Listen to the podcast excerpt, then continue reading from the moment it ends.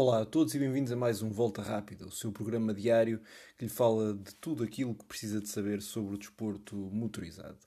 Este fim de semana com mais provas, provas interessantes, sendo que as que mais se destacam são a prova do Mundial de MotoGP, que será corrida em Barcelona, portanto será o Grande Prémio da Catalunha, e também o Rally da Sardenha. O Rally da Sardenha que já se iniciou hoje e um rally de terra na toada daquilo que já aconteceu no Rally de Portugal. Um rally com estradas pedregosas, com estradas difíceis e onde quem uh, sair de, na frente, quem começar o rally na frente, uh, sofrerá um pouco mais. Uh, os líderes do campeonato terão que abrir a estrada amanhã e isso não será tarefa propriamente fácil, como nunca é num rally de terra.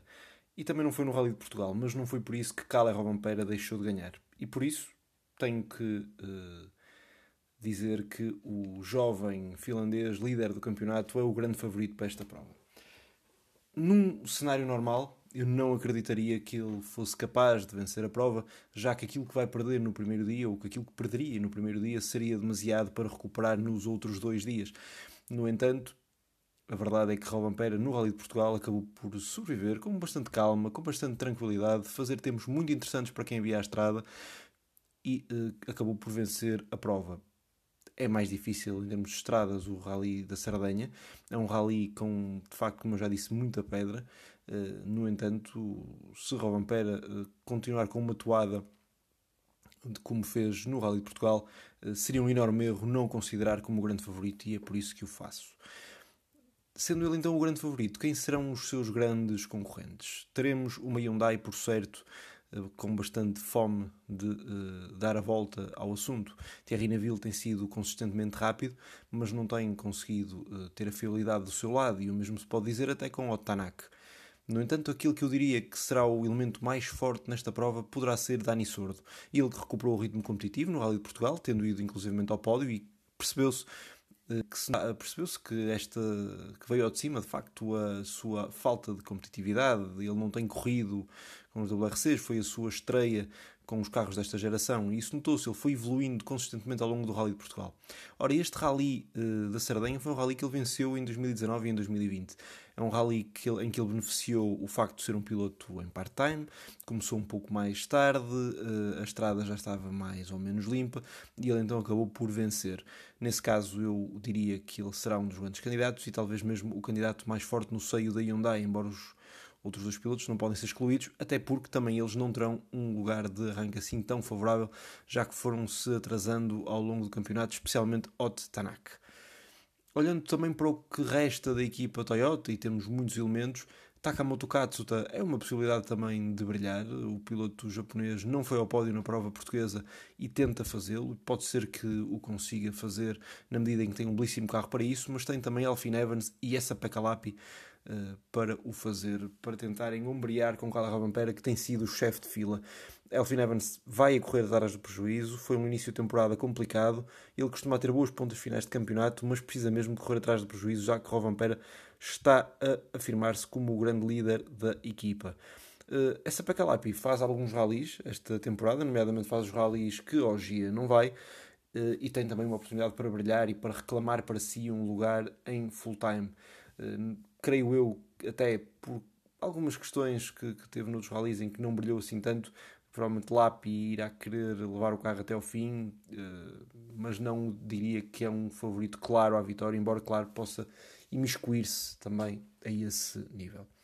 A equipa Ford é sempre uma incógnita. A verdade é que a Ford, que alinha com Formou, Lubé, uh, Greensmith e Breen, é uma equipa que podemos dizer que não tem pilotos ao nível das demais.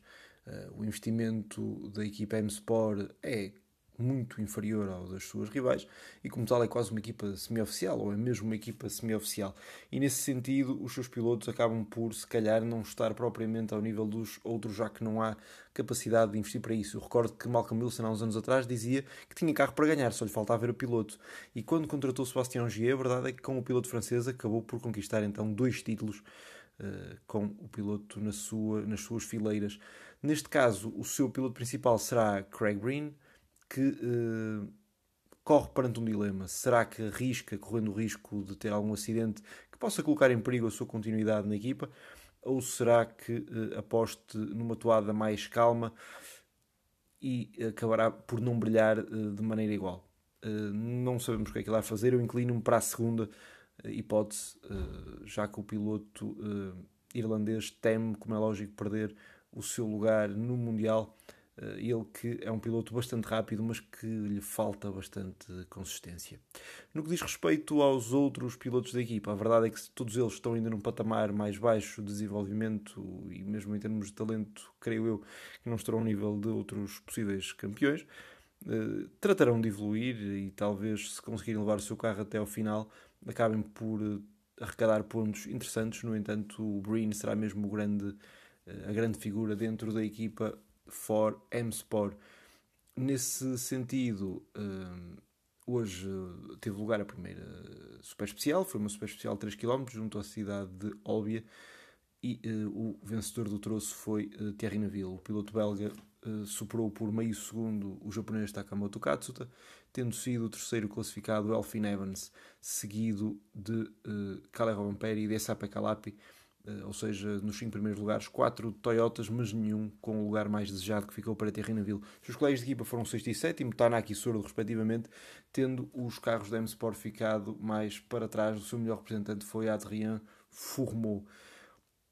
Isto não quer dizer grande coisa para amanhã, foi uma super especial. Amanhã sim começa o dia, começa o rally a sério. Talvez vá ser um rally também com alguns abandonos, com furos, é preciso ter muito atenção a isso um rally que promete e vamos ver se alguém irá então uh, contestar o domínio de uh, Kalle Robampera que tem exercido até este momento. Amanhã também teremos os primeiros treinos livres para o Grande Prémio de, da Catalunha em MotoGP. Uh, continuam as jogadas de bastidores, continuam as conversações. Hoje foi Fábio Quartararo, o campeão em título, que renovou por mais dois anos com a equipa Yamaha. Era algo que ao início não se esperaria tanto, mas com o decorrer da temporada e com uh, as movimentações no mercado acabou por ser algo que já se esperava nos tempos mais recentes. Quartararo irá permanecer na uh, marca que fez dele campeão e que uh, o tem ajudado a liderar o campeonato. Quanto a Miguel Oliveira, ainda não há propriamente novidades, apenas uma declaração de intenções por parte de Pito Beira, que pretende ter uma super equipa eh, KTM dividida por duas estruturas, onde ficaria Miller e Binder na estrutura principal e uh, Paulo Espargaró e Miguel Oliveira na equipa Tech Trois, naquilo que seria uma espécie de, de, equipa KTM para despromovidos, ou pelo menos é essa a ideia que fica, não é essa a ideia que a KTM quer passar, querendo convencer os seus uh, possíveis recrutas, eles inclusivamente avançam com uma possível uh, um possível forte aumento do uh, salário de Miguel Oliveira. Veremos o que é que isso ditará. No que diz respeito à corrida propriamente dita, é uma corrida por demais conhecida pelos pilotos, já todos ali testaram imenso, correram imenso, não fosse a maioria do plantel proveniente de Espanha. Uh, o grande favorito à vitória temos alguma dificuldade em dar, no entanto, uh, Banhaia, Quartararo e uh, Ale Espargaró são os pilotos que estão em melhor forma neste momento. Miguel Oliveira foi o vencedor do ano passado, não nos podemos esquecer disso. Vamos torcer para que a sua, Red, a sua KTM com as cores da Red Bull esteja uh, bem preparada para si, para que o nosso piloto possa brilhar e então conquistar mais uma vitória. E esperemos que a KTM esteja, esteja bem preparada e preparada de forma igual para os seus pilotos e que não esteja melhor para algum piloto, nomeadamente vindo da África do Sul. Eh, e agora aqui com a minha suspeita, chegamos ao fim então do programa. Amanhã já teremos alguns dados da prova catalã. Ficamos hoje por aqui e amanhã então voltamos com a análise ao MotoGP e ao Mundial de Rallys. Até amanhã.